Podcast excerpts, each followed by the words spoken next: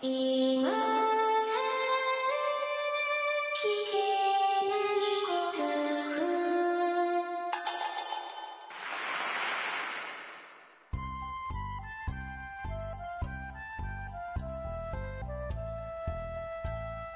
コアを忘れるための文化系ゴルフポッドキャスト、今更聞けないゴルフを始めます。まこっちゃんよろしくお願いします。松尾さん、よろしくお願いします。はい、そういうわけでございまして、はい。どういうわけでございましょうか？ジャパンに帰ってまいりました。お疲れ様ですお。疲れ様です。はい。えー、マレーシアとシンガポールに駆け足で、うん。うん、ちょっとお仕事の関係で行ってまいりましたけれども。いやー、いいとこですね。松尾さんの Facebook を見たら、なんか、うん。苦言しかなかったよ。タバコは吸えねえ、ビールは高い。タバコは吸えねえわけじゃねえのか。高いのか。あのね、とものすごくね、うん。あの、タバコが高いのはご存知の方多いかもしれないですけど、うんうん。まあ、タバコにまあ高い税金をかけて、うんうん。まあ、国民の健康を目指しているようなところもあるでしょうし、で、まあ、タタバコの持ち込みとかもめちゃくちゃ厳しいんですよ。うんうん日本ってほら外国で、外国に行ったらお土産にタバコ買ってくるぐらいで、うん。うんうん。200本までだったっけ？うんうんワンカートンぐらいですよね。うんは、まあ、無税で持ち込んでもいいですよ、うん。というなのあるじゃないですか。うん。それがもう1本から税金取りますっていうスタンスなんで、あ持ち込めないわけじゃないんだ。持ち込めなくはないです。うん。うんただ、あの、持ち込むときはちゃんと申告して、えー税金を払ってね、おというような感じなんですよ。うん。あまあ、だから、あの、国内でもタバコ吸ってる人少ないイメージでしょ？うん。めちゃくちゃみんなタバコ吸ってますよ。まあ、その税金で、うん。設備も整ってるんでしょ？灰皿とか。うん、灰皿も多いんですよ、だから。ああ、それ税金で賄ってるんだろうね。うん、今日本ね、うん。タバコ吸えるとこものすごく減ってるじゃないですか。うん、ないね。ほと、ほとんどないって言った方がいいんじゃない、うんうんうん。うん、うんだって、ね、うんサービスエリアでタバコ吸えないんだよ。サービスエリアのある一区画でしか吸えませそう、んよね。うんなんかね、部屋の中に押し込まれてさ、うん。あんなん、外だからいいじゃんってやっぱり喫煙者としては言いたくなるわけですよ。なんか特にね、そんな設備を整えたスペースありませんよね、あそこは。まあ、箱ですよね。うん。うんここでタバコを吸ってる人がいますよって、なんか見せしめのような感じで。お前らはここで不健康なことをやれって言われているようなね。やってる奴がここにいますよっていうのをなんかね、うん、そんな雰囲気でね。まあ、非常に、うん、まあ、喫煙者は生きにくい日本なんですけれども。はいまあ、それに対してシンガポールは結構おおらかに、外だったら大体吸えるみたいな。うん。うん。あの、灰皿も結構あります。ので、うんうん、喫煙者だからシンガポール厳しいかなって思われている方はあまり心配しなくていいと思いますね。けど、僕、シンガポールに生きてたら、タバコやめちゃうかなあのき、まあ、でどういう仕事してるかわかんないからね。もしかしたら。松尾さんはどうしたんですか？持ち込んだんですか？それでも現地のタバコを購入して吸ったんですか？いや、現地のタバコを購入して吸いましたよ。ねはい。で、まあ特に味とかは、いやまあ、贅沢言えませんからね。ああ、うん悪いんだ。悪いんだというか、まあ、日本ほどなんか潤沢な種類はないですし。うん。ああ、なるほど。で、まあ、買えるところもコンビニとか限られてますからね。うー。うんん。で、限られた銘柄の中から、うんうんこいこいつにチャレンジだって買って、で、まあ、うん、やむを得ずそれを一箱吸うというような感じなんですけど。やっぱ20本入りなの？いや、それ変わんないですよ。ああ、そうですまあ、なんだかんだでアメリカ製だったり、いろいろしますしね。うん。あなるほどね。日本のやつもありますよ。ああ、ただ高いっていうだけだ。税金がたくさんかけられる。高くて種類が少ないだけですね。うーん。はい。ね。で、あと、お酒も高いんで、うん。うん、もう僕はもうシンガポール移住は全く考えないですね、だから。うん、だだってさ、うん。ちょっといいめのレストランに行くとね、うん。ビール1パイントっていうと、うん。どのくらいの分量になるんだろう。中ジョッキと大ジョッキの間ぐらい。のサイズうん。のビールをどうしても飲みたいから頼むじゃないですか。うん。日本円にするとね、多分1500円ぐらいはするんだよ。ええ高いでしょ？高いよ。冗談じゃねえよな。もう2杯飲んだらもう帰らないといけないよ。そうそうそう。そうだ日よ本のね。客単価考えたらさ。そうだよね。うんそう、なんか帰ってきて、俺居酒屋さん行ってなんかものすごく、あの、あ、日本いい国って思いましたもん。ええうん。ビールが高いのは、だから、うん、ビールが高いのとタバコが高いのは難儀ですね。ただ、うん、まあ遊びに行って、お金があるなら、うん。うん。うん、どこに行くにもね、あの、なんか人工的なものばっかりでさ、うん。ううん。ん、で、なんだ、入場料がいりますよとか、うん、ななんだっけ、えっと、大阪にあるやつなんだ？えー、ユニバーサル・スタジオか。うん。うん。あれのシンガポール版があるんだけどね。うん。まあ、そこもまあ、おまあ、大阪のも多分そうですけど、結構なお金かかりますし、うん、僕は行かなかったんですけど、うん、まあそういった感じの遊園地とか、あの、動物園とか、うん。うん。そういったのはすごく立派なのがあって、だからそうタバコとか、あの、ビールは高いけど、全体の物価はどうなの？高い。あ、た交通費は安かったなタクシーとか、あ、タクシーけど今回乗らなかったあね。タクシーとかは結構使いやすいよ。むしろ日本人の感覚として高いという感じが、うん。ああ、そうなのね。あまあ、ほとんどお買い物もしてないんだけどね。うん。僕が高いなと思ったのは、うん。えーっと、まあ大体あの、ホテルにはドリンキングウォーターって言って、あの、水がうん。水道から直接飲めないもんだから、うんうんうん。あの、ドリンキングウォーターの、えっと、ペットボトルが置いてあるのね。うんうん。で、大体、あの、ホテルでは僕とかほら、ケチンボだからさ、あの、ホテルではお湯を沸かして、うんうん。うん、え生水じゃない状態にして、うんうん。あお湯を沸かすのもね、うんまあどんどん脱線するけどさ、今更聞けないシンガポールですか、今日。お湯を沸かすのもね、うん。向こうの電気ペ、電気ボトルがあるんですよ。ケトルみたいなやつ。電気ケトル、それそれそれ。がホテルに置いてあって、それマレーシアのホテルでもシンガポールのホテルにも置いてあったんだけど、まあ、うん要するにね、お水はね、飲む場合は、うん。あの、なんだ、沸かしてからお茶にするなりなんなりしなさいよっていうことだろうと思うんですよね。うん。で、それがね、うん。瞬く間に沸くんですよ。えー。すぐ沸くんですよ。まあ多分電圧の関係なんでしょうけどね。電圧うん日本よりあの倍とかあるから、200ボルトとかで、うんうんうんあの来てるから、多分そのせいだと思うんですけど、びっくりするぐらい早く沸くんで、まあ、うんうんその辺の国に行かれる方は一回お湯を沸かしてみられるといいと思うんですけど、で、じゃあ、その、ガジェット好きな松尾さんは、その充電はどどうなの？充電はね、うん。えっとね、基本的に全部、あの、200ボルト、240ボルトぐらいまで対応してるやつがほとんどだったので、えー。充電器に関しては。うんうん。ので、ただ一つね、心配だったのが、えー延長コード。うんうん。まあ、何股の延長コードうんうんうん。が、125ボルトまでで使いなさいよって書いてあったんですよ。ので、うん非常に、うん、怖えなとは思いながら、うん。けど充電器自体は特段問題なく使えましたし、うんまあ、うん、煙が出たりもしなかったので、うん結果的には良かったんですけどね。うん、まあ、うーん、おすすめしません。コンセントの形は一緒なの？コンセントの形違うんですけど、ああ、なるほどね。これホテル特有のものかどうかわかんないんですけど、あの、日本のコンセントそのまま使えましたね。おー。うん。ホテル用のコンセントなのかもしれないし、うんうんまあちょっとわかんないです、その辺は。うん。まあ詳しい人教えていただければと思います。はい。で、さっきあの、電気ポットの話をしたじゃないですか。うん。電気ポットの話を何でしたかったかというと、ドリンキングウォーターの話をしたかったんですよ。うんうんホテルにあの、ペットボトルの水、うん。う。うんん水をそのまま飲みたければこのペットボトルを飲めって言って置いてあるうんうんうんペットボトルあるんですけど、はい。で、足りないのね。翌日それを街歩き用に持ち出すんですけど、僕うんキッチンボですから、うんうんホテルでは沸かし、沸かした水を飲んでね。うん。で、えー、ドリンキングウォーター持って出ます。うん。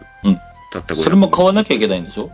うん、いや、あの、ホテルのドリンキングウォーターは無料です。ああ。けど、あの、で、ケチンボですからホテルのやつを持って出るじゃないですか。うんうん。僕とかあの、ね、あの、デブのおっちゃんですから汗だくですよ。暑いもんね、向こうはね。うんうん、暑いから、で、水飲むんですよね。うんうん。で、500ミリリットルとかものの2時間ぐらいでなくなっちゃうんですよ。うん。うん。ってなると、街中のコンビニとかに駆け込んで、ドリンキングウォータープリーズってね。日本語英語で、うん。あの、うん、えー買い求めるわけですけど、うん。まずそれが高えなと思いましたね。となりあえず。ね。ううん。ん、日本円にするとやっぱりなんか500ミリペットボトルが200円ぐらいするんで、ええもう高えなーって思いながらも、まあ、それは買わざるを得ないというか、命に関わるんで買いましたけど、うん。まあ、お買い物はほとんどお買いしませんでしたね。うん。あと、シンガポールで一個、あの、気に入ったもの言っていいですか？はい。うん。もういい加減やめますんでごめんなさい。シンガポールの話どうでもいい。うん、シンガポール初心者がシンガポールに行って楽しかった話を一個だけしようと思うんですけど、うん。あのね、うん。カヤジャムっていうのがあるんですよ。ハヤジャム？カヤ、カヤ。カヤジャム？うん、カヤの木のカヤだな。うんうん。えっ、と、どういうものかは分かんなかったんですけど、うん。えーまあ、パンに塗るペーストなんですけどね。ああ、なうんジャムね。うん、これうん一緒に行った、まあ団体の、まあ引率的な方に教えてもらったんですけど、うん。あそこにあの緑色のものあるじゃないですかって言われて、うん。あれかやって言って、こっちの名物で美味しいんですよって言われて、女の人だったんですけど、うん。はあ、そうなんすかって言って、うん。で、それ、ジャムみたいのをべとって取って、うん。あの、なん、まあ、ホテルのあの、なんだ、あの、バイキングの朝ごはん、想像していただければいいと思うんですけどね。で、それでべとって取ってパンに塗って食ってみたら、これがうまいのよ。びっくりしたのよ。うまかったんだう。まかったのよ。まずいってくるのかなって思ってた、俺。うん流で、れで、ね流れ的に。これがうまかったんですよ。で、僕、あの、まあ、結構いろいろ、あの、持っていくもの多くてさ、うん。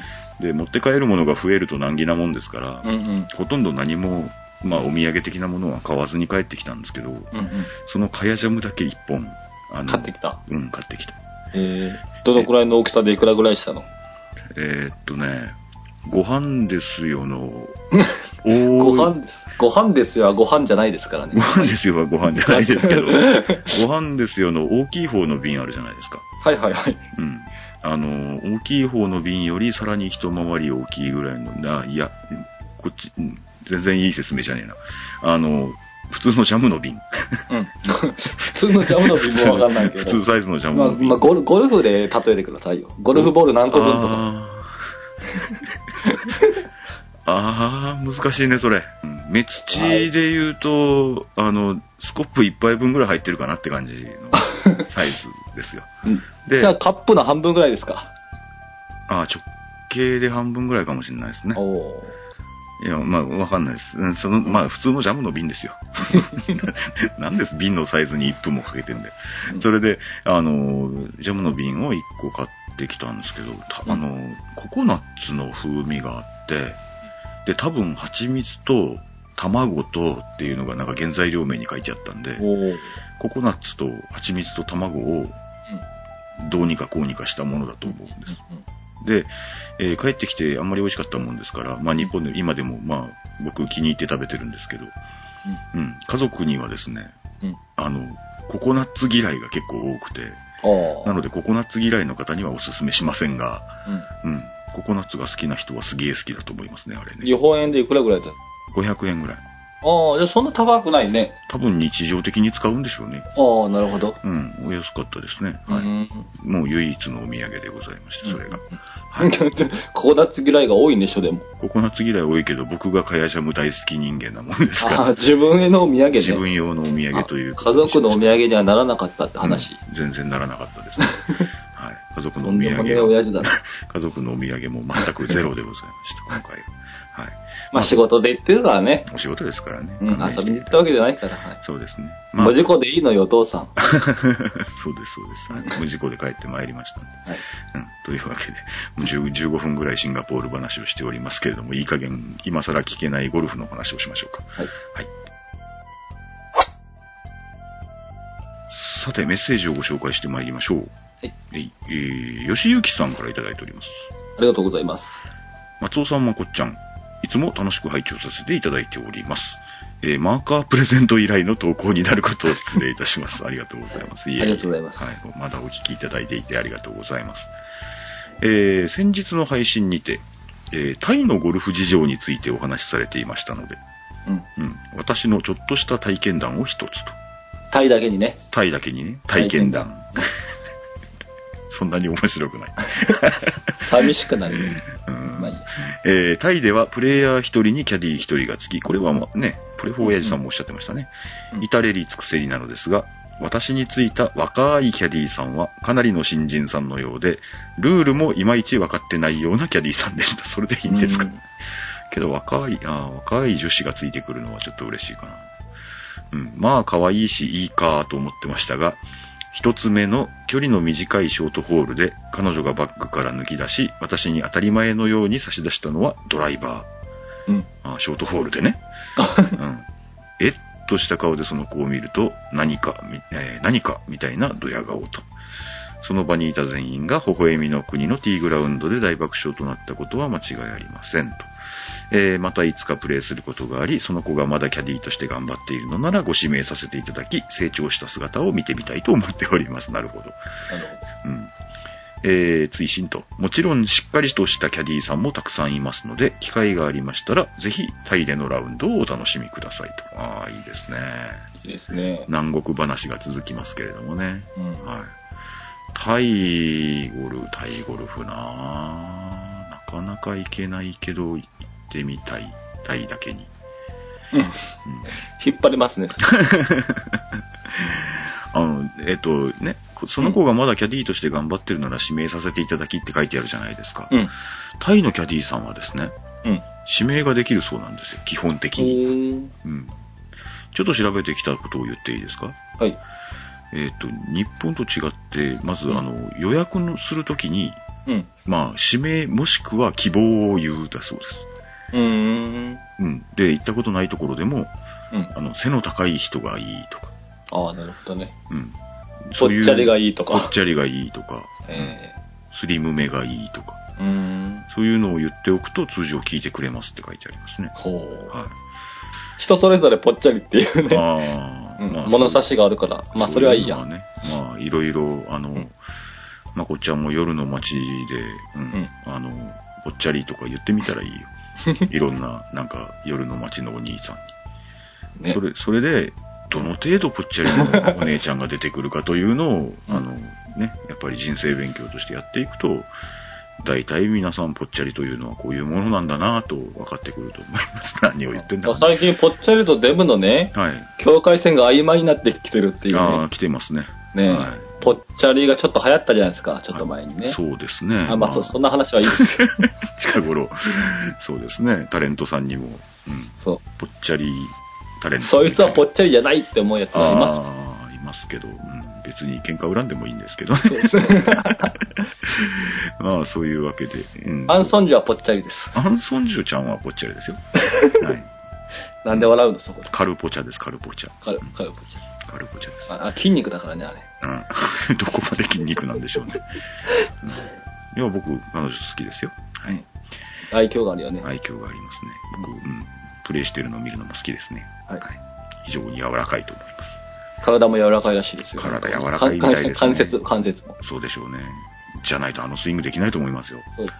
うん。もう話が行ったり来たりしておりますけれども、タイのゴルフについて、えーメッセージをいただきました。吉幸さん、ありがとうございました。ありがとうございました。はい。えー続きまして、タイのゴルフつながりでございましてですね、プレフォー親父さんからメッセージいただいております。ありがとうございます。ありがとうございます。えーいつもお世話になります、プレフォーですと。えー今更ゴルフではいつもコメント読んでいただきありがとうございます。いえいえ、あ、これ、あ、そうだ、メメールでいただいたんでしたね。うんはい。ちょっといつもとノリが違うかもしれませんけど。はいうーんと、あの、サイアムカントリークラブっていう、あの、サイアムカントリーオールドコースっていう有名なゴルフコースに行かれた話を読んでいただきましたと。うんで、放送中に僕が、あれどうしたんですかねみたいな話を、あのーいくつかしましたので、えー返事しましたということではいメールで頂戴しました。えーサイアムカントリークラブ、プレー代いくらぐらいでしょうと。あえー休日のゲストであ。うん。3800タイバーツでした。タイでは高いコースですねと書かれております。3800タイバーツと書いてあるので、僕はですね、過去の経験上というか、タイに行ったことがある時代が非常にいい時代で、うん。縁が強くて、バーツが弱くてと。いう、あの、非常にいい時代でですね、ああ、1万円ぐらいかなってざっくり思ったんですよ。1万円ちょっとかなっていう印象だったんですけど。今、そのこのこの間じゃない、さっき調べてみたらですね、うん。今1万円出しても2700バーツしか返ってこないんですね。というわけで結構1万4、5千円な感じみたいです。うん3800タイバーツ。高級コース。高級はいコースなうん。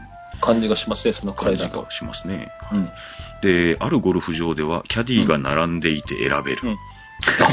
で、これは僕が言ったんですけど、うんうんうん。これどっかのブログかなんかで見た、あのね、タイのゴルフ場をですね、もう本当に全部行き尽くすぞみたいによく行かれている方のブログとか僕読んだことあって、うんうん。ちょっとお名前も忘れちゃったんですけど、で、その方のブログで見たような気がするんですけどね、気のせいでしたかね。で、それに対しては、私はそんな並んでいて選べ、選べるコースは知りませんが、と。えーひょっとして松尾さんがタイで夜の遊びで行かれた、えーカラオケのことでは、と 書いてあるんですけど、カラオケって、まこっちゃんはあまり、あの、夜の街のイメージないですよね。カラオケボックスとかうん。うん、そうだよね。まあ、宴会の二次会とかで、すよね。うんうん、そんな友達と行くみたいなうんイメージですよね。あの、タイのカラオケはですね、はい。ものすごく日本のキャバクラとか、えークラブとか、そういったものに近いです。ああ、なるほどう。ん、そういうのをカラオケって言うんですよね。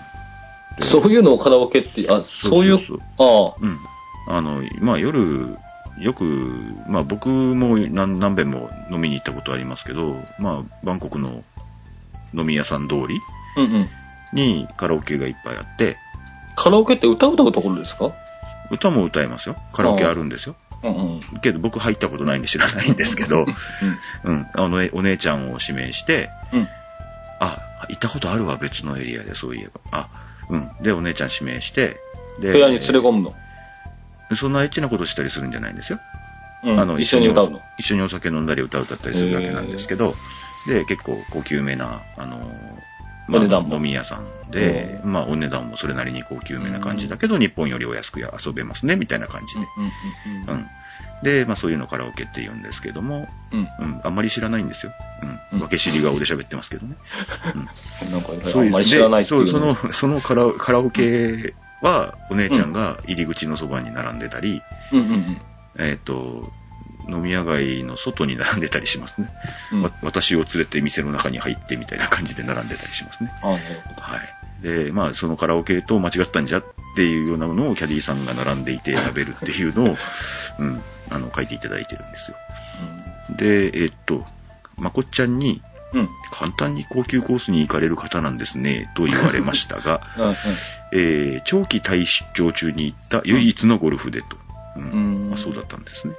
えー普段は80体バーツで昼ご飯を食べている普通のサラリーマンですと書かれています。なるほど。80バーツ、8人、やっぱね、タイはご飯安いんですよ。いい国ですよね。うん。えっ、と、ゴルフクラブどうしたか？うんうんうん。気になりましたよね。うん。うん。えー出張者用に契約しているアパートに、うん。があるんですね。うん。誰が使ってもいいようにワンセット置いてあると。私はそれを使用してますと。うんえーどうしても自分のクラブでという方には、あ方は普通に機内に預けてますが、今までトラブルは聞いていません。うん。なるほど。やっぱりなんか経験者は語りますよね。うん。うんえーキャディーさんがプレイヤー1人に1人、うん。うん、マンツーマンでつきますよと。うんうんうんで、その件に関して。お金持ちの方はキャディーを3人つける人もいます。えー傘を持つ係、椅子を持つ係とかで、うんまるで大名行列と書いてありますうん。ね。へえ。で、サイアムカントリークラブの18番グリーンで、あの、んなんだ、大会本部にボール打ち込みましたって書いてあるところの写真送っていただきました。ありがとうございました。ありがとうございます。はい。まあそんな感じでね、海外ゴルフを楽しまれる方もたくさんいらっしゃるわけですね。僕もせっかく行くならシンガポールじゃなくてタイがいいなうん。うん。うん。まあ別にシンガポールディスってるわけじゃないですけどね。シンガポールもいい国ですよ。ゴルフ、うん。ゴルフはめちゃくちゃ高いみたいです。はい。うん。休日ラウンド4万何千円とか書いてありましたね。はい。もちろん行ってませんから知りませんけどね、あんまり。えーっと、それで、タイのキャディーさんについてちょっとまた調べてきましたら、うん。えっとね、通常キャディーさんは一人のプレイヤーに二人つきますって書いてあるところがありました。本当ですか？で、あの、ただ、歩きラウンドが中心の場所はっていうことみたいですうんうんね。うん。で、スコアもキャディーさんが書いてくれますと。そう。うん。で、バッグを担ぐ方と日傘を持つ方というような感じみたいですね。で、えっと、リクエストすると、うん。一人のプレイヤーに4人までつけることができますだそううん。な何に使うんでしょうね。うん、で、あの、ゴルフ場とかキャディーさんからは、あの、歓迎されると。たくさんつけてくれた。あうん。で、あのね、キャディーさんは基本的に余っていることが多くて、あ。うんうんうん。で、えーキャディーの仕事に実際出ないと、キャディーさんはギャラがもらえない場合が多いと。なるほど。雇われているわけではなくて、キャディーフィーが、あの、ゴルフ場に入って、そのキャディーフィーをもらって帰ると。いう成功報酬型なんだね。うん、だから、まこっちゃんがこの間言ったみたいに、うん私は今日も選ばれなかったって帰帰っちゃうキャディーさんもいるのかもしれないですよね。うん。で、キャディーさんのギャラも、うんえーゴルフ場によって決まってるんですけど、うん。ものすごく安いみたいですね。うんえー高級ゴルフ場で、まあ、800円ぐらいとか、うん。中級以下だと500円以下ぐらいな雰囲気の金額。まあもちろんタイバーズででしょうけどね。うん。なんかそんな感じっていうのも、タイはですね、まあ物価安いんですけど、うんうん。まあそれで生活できそうな気あんまりしないじゃないですか、我々からすると。で、けど、肉体労働のギャランティーがすごく低くて、うん。うんうん。頭脳労働の給料が高いと。要するに、まあ格差が激しいうんうんうんうんといううん。ようなところがあって、で、キャディーさんの仕事っていうのは、だから肉体労働に当たってるんですよねっていうようなことを書いてありましたね。はどこまで本当かは僕は知りません。うんはい。タイに行ってゴルフをしたらキャディーさんにはぜひ多めのチップをあげると喜ばれるでしょうね。というわけでございました。えー、ラウンドのペースはどうなんだろうね、そんないっぱい。キャディーさ。どうなんんだろうね。けど、キャディーさんが日本に比べてどうなんだろうね。キャディーさんが手伝ってくれることも多いからそんなに多くないのかな。逆にむちゃくちゃ早かったりして。うん、ああ、そうかもね。ねいや、このサイアムカントリークラブオールドコースのプレフォーエイジさんの写真もですね、うん。うん。あの、グリーン上に8人の人が写ってまして、半分は黄色いキャディーさんっぽい服を着てるんで、うんキャディーさんがやっぱり4人ついてるんでしょうね。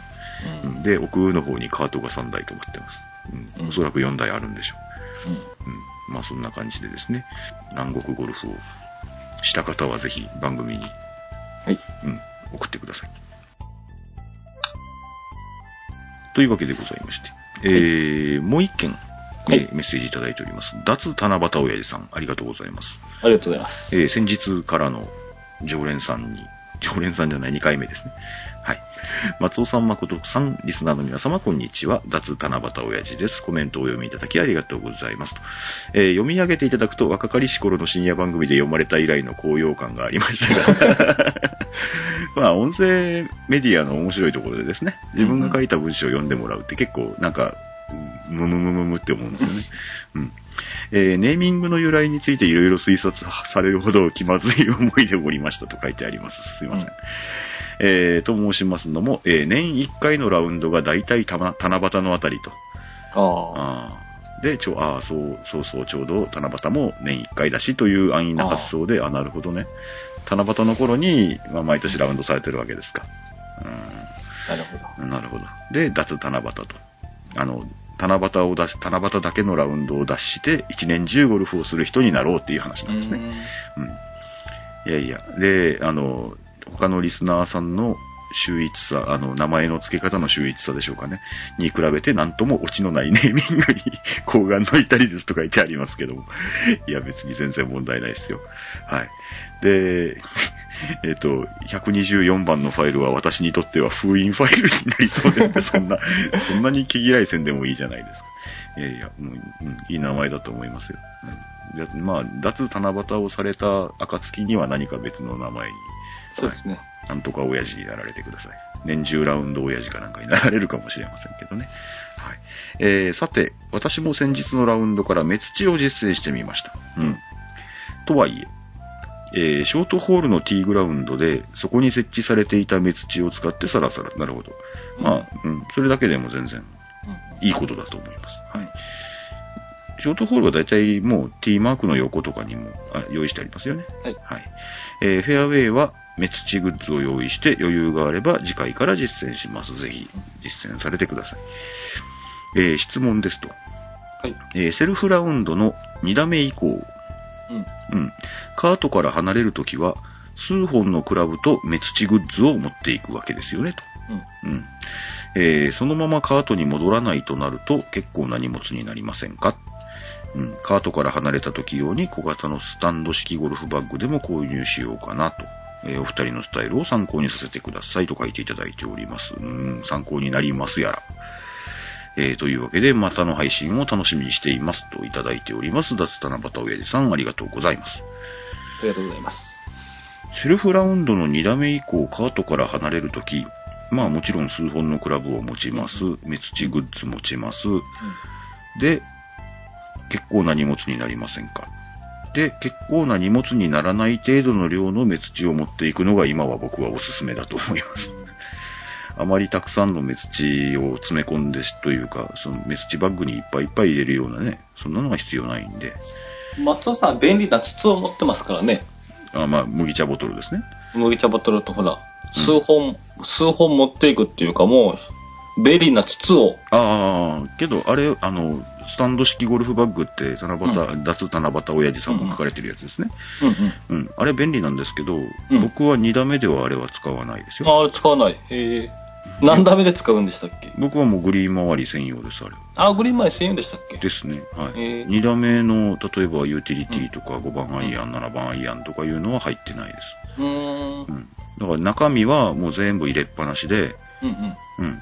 あの、ああ、なるほど。うん。で、中を入れ替えること、よっぽどのことがあればというか、ユーティリティを売った後にたまたまそのバッグを持っていて、ユーティリティ邪魔になった時に、いやーって押し込むことはありますけど、ううん。ん。あの、基本的には、うん。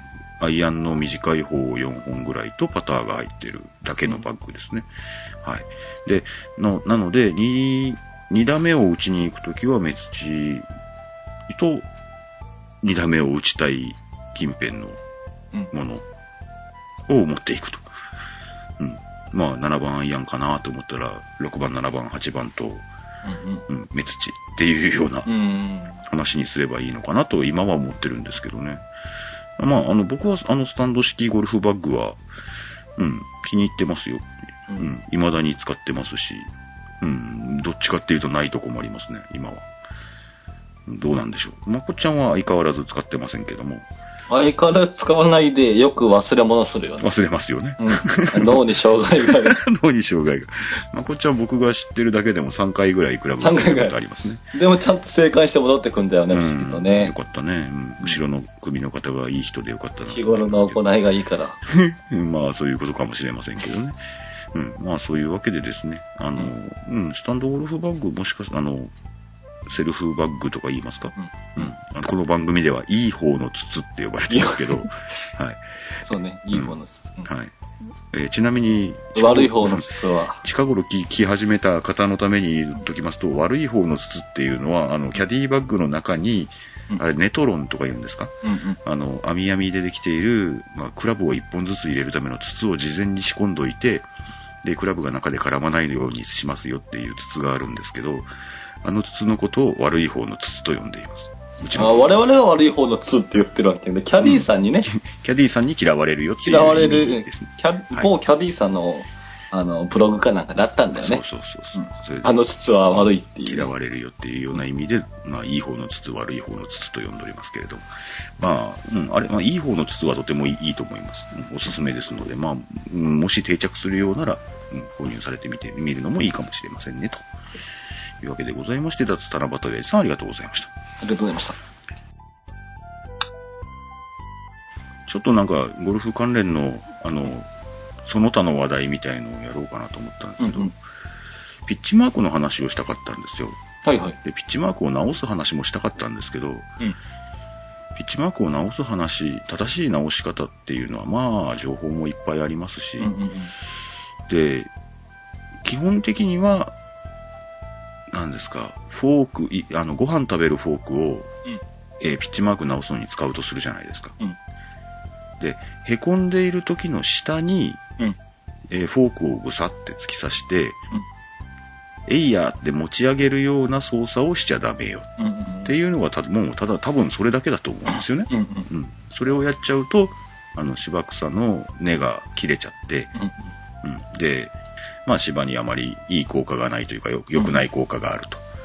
うん。そういうやり方はダメで、どちらかというと、まあ今までの言われ方では、えー、ピッチマークの横にフォーク、うん普通のご飯を食べるフォークを使うとすれば、フォークをまっすぐ突き立てて、うんうんうんで、えー穴の真ん中に寄せていくような操作をしましょうと。そうすると根っこは切れませんよっていうのを僕は習って、それを一応信じてやってるんですけど、うん。近頃ですね、うん。横に、まあ穴の横にですよ、うん。ブスブスブスブスブスブスって突き刺すだけで、うん。真ん中が盛り上がってくるっていうようなものが、グッズが。グッズが結構、えーあるんですよ。うん。まあ、それ系のもので、僕が注目してますのが、うん。これ Amazon でも売ってるんですけど、うん。有馬カントリークラブっていうゴルフ場がありまして、うん。えーこちらのゴルフ場さんはですね、あの、すごく、あの、ゴルフのマナーとか、うん。そういったものの啓蒙に力を入れていらっしゃるゴルフ場さんで、うん。で、えーそまあそ、そこのブログとかそういうのが面白いんですけど、そこが販売されることになったというか、もう長らく販売されてるんですけど、えっ、と、 divot stick っていうのがあるんです。うん。これ Amazon とかでも売ってます。で、これはどういうものかというと、言葉で説明するの難しいんですけど、これ T としても使えるんですよ。うん。まあ T の形想像してください。うん。うん。で、T の一番上がこう、チューリップみたいに開いてますね。うん。うん。で、それを、えー、その T の、えーウエストの部分うん。を親指と人差し指でつまみやすいようにブクーって膨らまさせます。うん。うん。で、下は、えー、まあ、プラスチックのちょっと太めの T みたいな感じうん。の、うん、突き刺せますよっていう状態になってるっていうのが、まあ、 divot stick の全容だと思うんですけど、で、それをどう使うかっていうと、僕、僕ら一本刃のボールマークうん。を直すツールを使う場合ですよ。うん。一本刃のやつ。もう、あの、さっき言ったように、周りに突き刺して内側に寄せる、うん突き刺して内側に寄せるっていう操作するじゃないですか。うん。で、 divot stick はですね、その太さがですかね、ちょっと斜めに、うん。もう、ズブズブズブズブズブって、周りから何発か、斜めに突き刺すと、もうそれだけで真ん中が盛り上がってくるって書いてあるんですよ。うん。ただ実際僕実物を見たことがなくて、うん。で、どの程度そのこう盛り上がってくる効果があるんだろうとも思いますし、で、そのくらいの小さい穴なら大丈夫なんですけど、まあちょっと柔らかめの雨降った後とかのグリーンで、うん。深いやつん。作っちゃったらどうするんだろうっても思いますし、っていうような感じで、今のところ僕、あの、眉唾アイテムだと思ってるんで、大丈夫、大丈夫かなと思ってるんですけど、うん。まあそういうリボットスティックちょっと僕は見てみたいので買ってみてもいいんですけど、5本セットで何百円、7、800円ぐらいだったっけか。うん、忘れちゃいましたけど、まあそういうのも興味があったら、あの、まあもしかすると使ったことあるよとかいう方もいらっしゃるかもしれませんし、うん、よよかったら感想も聞かせてくださいというような感じでございますね。はいで、もう一つ気になっておりますのが、うん。えー、こちら、ライトという、あの、まあゴルフ用品のうん、なんというんですかね、あの、ゴルフちょっとした、ね。ゴルフクラブは作ってないけど、それ以外のゴルフ用品を作ってますみたいな会社さんあるじゃないですか。あります、あります。うん。そのライトさんのうん。スパイダーツールっていうのがあるんですよ。うん。これどういうものかと言いますと、うん。えー、まあ円筒形があります。うんなんかの円筒形。まあ指先で握るぐらいの大きさでしょう。実際見たことないんで想像してますけど、うん。まあ親指人差し指で挟む円筒形があります。で、それの、えー、円の部分うん。うん。に、なんかね、ゴニョゴニョゴニョっていう、あの、ちょっと折れ曲がった針金みたいな形をしているものが4本ばかり生えてるんですよ。うん。これは、何ですか？んピッチマーク、ボールマークに突き刺して戻すっていう、えー操作を続けると、おそらく、ちゃんと盛り上がってくるだろうなという、うん印象はあるんですよね。うん。うん。まあけど、どの程度効果があるものだろうかというような、その突き刺して戻す系のやつっていうのも近頃いくらかありますね。うん。ので、その突き刺して戻す系のやつの方が芝を傷めないとかいうのが今後もしかするとスタンダードになってくるのかなと。まあそんな感じで、はい。うん。どうでしょう？皆さんちょっとどういうの、な特殊なやつ使われてる方いらっしゃればぜひ、ですねうんお話伺いたいなと。僕は相変わらずスコッティ・キャメロンのピボットツールを愛用しておりますけれども、うん、芝の根を切らないように持ち上げないように使っていこうと思っております。当番組、今更聞けないゴルフはブログを中心に配信しておりまして、iTunes などの自動配信ソフトウェアでお聞きいただくことをお勧めしております。ブログにはコメント欄はもちろん、メール、Facebook、Twitter など皆様のお声を頂戴できる方法を取り揃えております。気になることでもございましたらご連絡お待ちしております。番組では主にブログへのコメントを番組メッセージとして取り扱っておりますので、番組で取り扱ってほしい内容はブログへコメントをお願いします。iTunes のレビューは相変わらずお待ちしております。イメールアドレスは今更ゴルフアットマーク Gmail.com です。それではまた来週あたりお会いしましょうか。はい。ありがとうございました。ありがとうございました。